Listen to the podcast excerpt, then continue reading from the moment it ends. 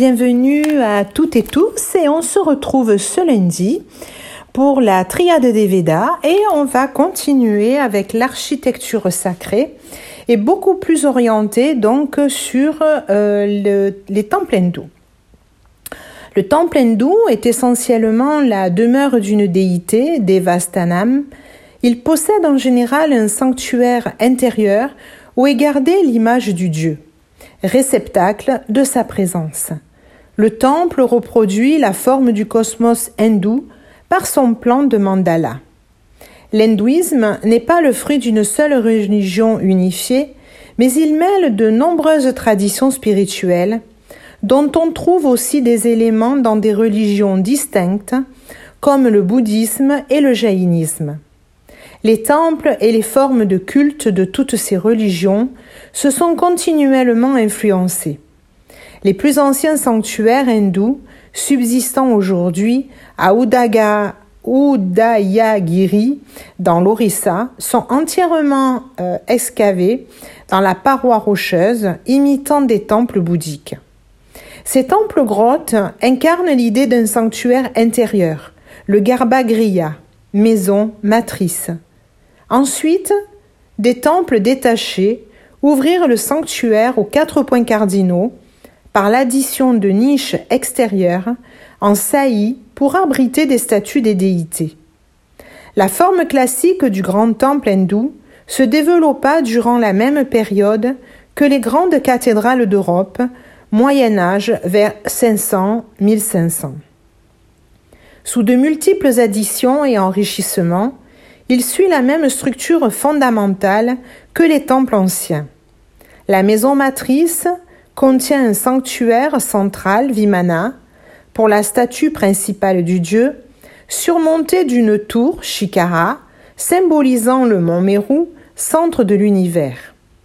Un chemin ou un portique de circonnambulation entoure le temple, qui comprend habituellement une salle d'assemblée, mandapa, adjacente. Le shikara est en général formé de répétitions du même élément, comme autant de cellules multipliées.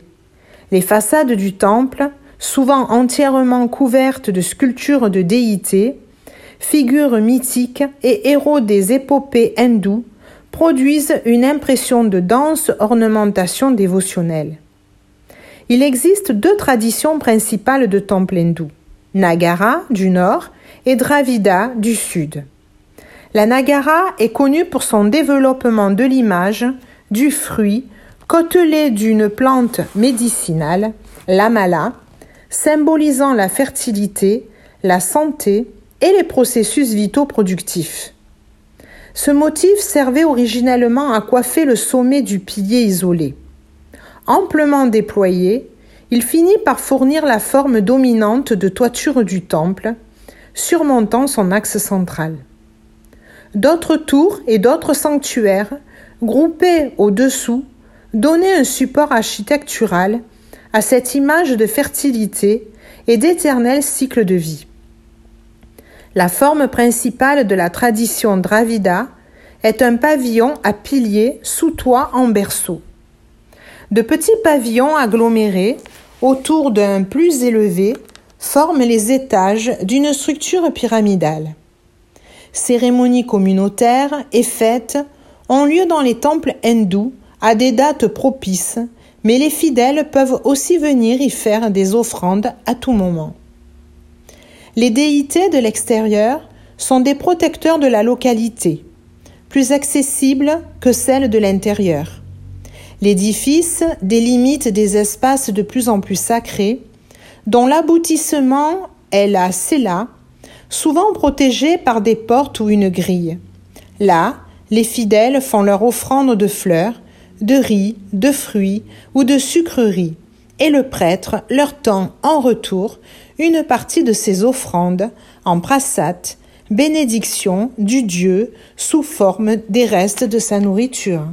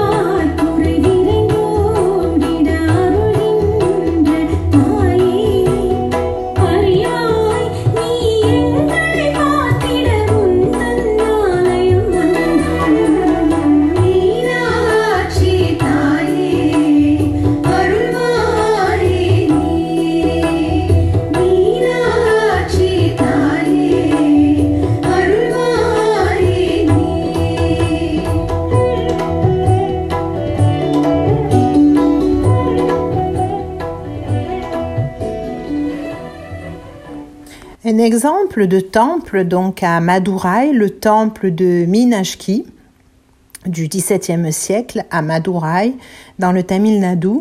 D'ailleurs, la dernière musique émane de ce temple n'abrite euh, pas que le sanctuaire du dieu et les prêtres. Comme bien d'autres temples du sud de l'Inde, il pourvoit au culte individuel et communautaire.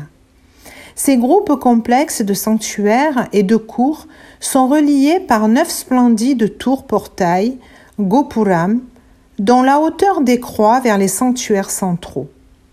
Leurs faces foisonnent de statues expressives de déités et de figures mythologiques. Ce temple est dédié à Shiva, dans son incarnation locale, Sundareswarar, et sa parèdre Minashki, fait inhabituel, c'est elle la déité prééminente. Une sculpture célébrant leur mariage divin est érigée devant le sanctuaire de Sundareshwarar. Un mur d'enceinte à quatre massifs gopuram de neuf étages entoure l'aire du temple qui renferme de longs couloirs et des cours sous toit supportés par quelques 2000 colonnes sculptées au décor de fresques décrivant des épisodes de la vie des dieux. Les pèlerins parcourent de sinueux chemins de procession, passant devant des images de héros du Mahabharata, épopée hindoue, s'arrêtant souvent pour des offrandes aux déités mineures. La progression vers le Saint des Saints se mesure à la longueur des couloirs que d'innombrables tournants semblent amplifier. Avant d'entrer dans les sanctuaires intérieurs, les fidèles doivent se purifier par un bain rituel dans le bassin sacré de Lotus d'or. Le bassin de Lotus d'or où le dieu Indra aurait cueilli des fleurs pour les offrir à Shiva. Les pèlerins se baignent avant d'entrer dans le sanctuaire intérieur. Le couloir du, euh, temple donc de Minashki euh, a des piliers hein, qui sont ornementés d'une grande variété de sujets sculptés lions, chevaux galops, déités et créatures mythiques. Et euh, la vue du temple de Minashki montre aussi les Gopuram et d'après les estimations, ces portails comptent plus de 30 millions de sculptures. Les plus grands marquent euh, les limites extérieures du temple, les plus petits sont dans l'enceinte. Le dôme d'or est le sanctuaire principal dans lequel pénètrent tous les fidèles. Et le pourtour du temple de Minashki fourmille d'une vie intense, et la foule affairée évoque plus un marché qu'un temple. C'est là que les pèlerins achètent les offrandes qui serviront à leur puja, le culte, dans les lieux plus profonds et sacrés du temple. Ces offrandes comprennent noix de coco, ghee, qui est du beurre clarifié, guirlandes de fleurs, lait et encens.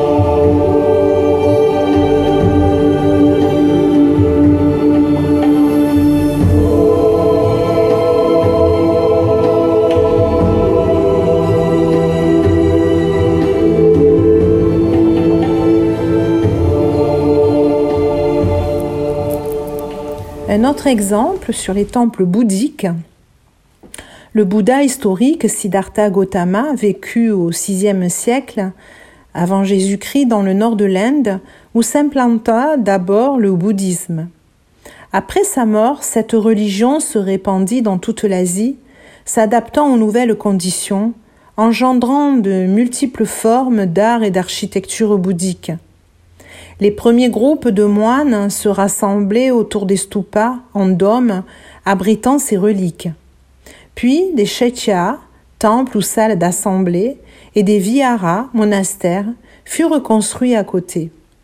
Le temple est le sanctuaire bouddhique principal. Les laïcs assistent au culte et font des offrandes. Il appartient souvent à un plus grand ensemble tel qu'un monastère, où les moines se concentrent sur la méditation et l'illumination. Un élément important de la doctrine est la générosité, dana, qui accroît pour le donateur le mérite spirituel, menant à des renaissances toujours meilleures. Les temples comportent un autel où les fidèles déposent des offrandes de nourriture, encens ou fleurs, souvent accompagnées de chants et de prières. Nombre de plans de temples bâtis sur un plan de mandala dessinent ainsi le diagramme du cosmos bouddhique, tel encore Vat au Cambodge, où le haut temple central symbolise le mont Meru, axe cosmique, et les douves l'océan primordial. Un temple bouddhique possède généralement une grande richesse d'images, servant tant au culte qu'à l'instruction. Beaucoup de temples anciens, comme ceux d'Ajanta en Inde et de Duwang en Chine, étaient des grottes excavées dans le roc contenant de grandes statues du Bouddha ou des fresques de sa vie. Le Theravada, tradition conservatrice du bouddhisme du Sud, le représente dans des postures conventionnelles. Enseignant, méditant ou allongé, les fidèles y reconnaissent des étapes du chemin du Bouddha jusqu'au nirvana, illumination. Le Mahayana, seconde tradition principale, plus dévotionnelle, met l'accent sur les bodhisattvas, être illuminé, se vouant à guider les autres vers le nirvana. Il figure dans les temples mahayanistes ainsi qu'un panthéon de saints et de divinités paisibles ou terribles. Un exemple, la pagode Shwedagon, couronnée d'un stupa d'or, englobe nombre de plus petits sanctuaires et leurs flèches sont un trait exclusif de cette religion. Le stupa, hein, par exemple le grand stupa de Sansi en Inde au IIIe siècle avant Jésus-Christ, fut construit par l'empereur Ashoka, converti au bouddhisme après une bataille sanglante qui lui fit comprendre l'enseignement de Bouddha sur la souffrance. Et le stupa en dôme est le monument bouddhique primordial. Dérivant des anciens tertres funéraires royaux, il fut adopté par les bouddhistes euh, comme reliquaire. Et après la mort du Bouddha, son corps fut incinéré sans laisser de cendres, dit la tradition, ses reliques réparties dans dix lieux et un tertre consacré aux stupas érigés sur chacune. Plus tard, on édifia des stupas pour les reliques de saints bouddhistes. Le stupa exprime un symbolisme complexe. Intimement lié à la mort du Bouddha, c'est l'ultime monument de son parinirvana, sa transcendance finale. Le dôme représente le nirvana, l'illumination, la libération du désir et de la souffrance terrestre. C'est aussi une montagne symbolique. Le féto ou la flèche du, du dôme évoque l'axe cosmique et l'arbre de la Bodhi sous lequel le Bouddha réalisa l'illumination. Il signifie donc la compassion du Bouddha.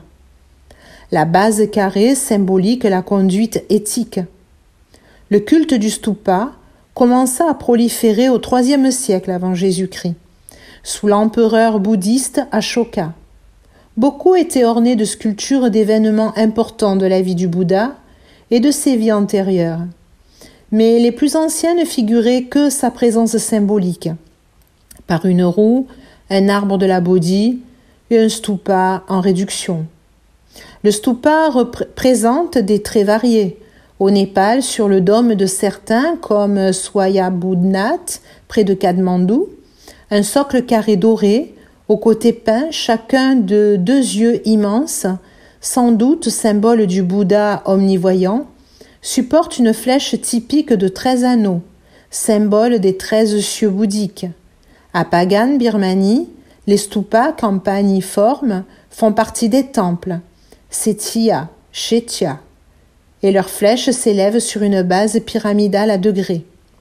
En Thaïlande, le stupa est souvent en forme de lotus, surmonté d'une flèche d'or. À Sri Lanka, le stupa d'Agoba, rond comme un sein et peint en blanc, est associé au lait maternel. Le même terme singalais d'atu signifie relique et aussi semence virile. Le stupa représente donc la puissance régénératrice à travers l'imagerie tant féminine que masculine. Je vous souhaite une très belle semaine et on se retrouve dans 15 jours.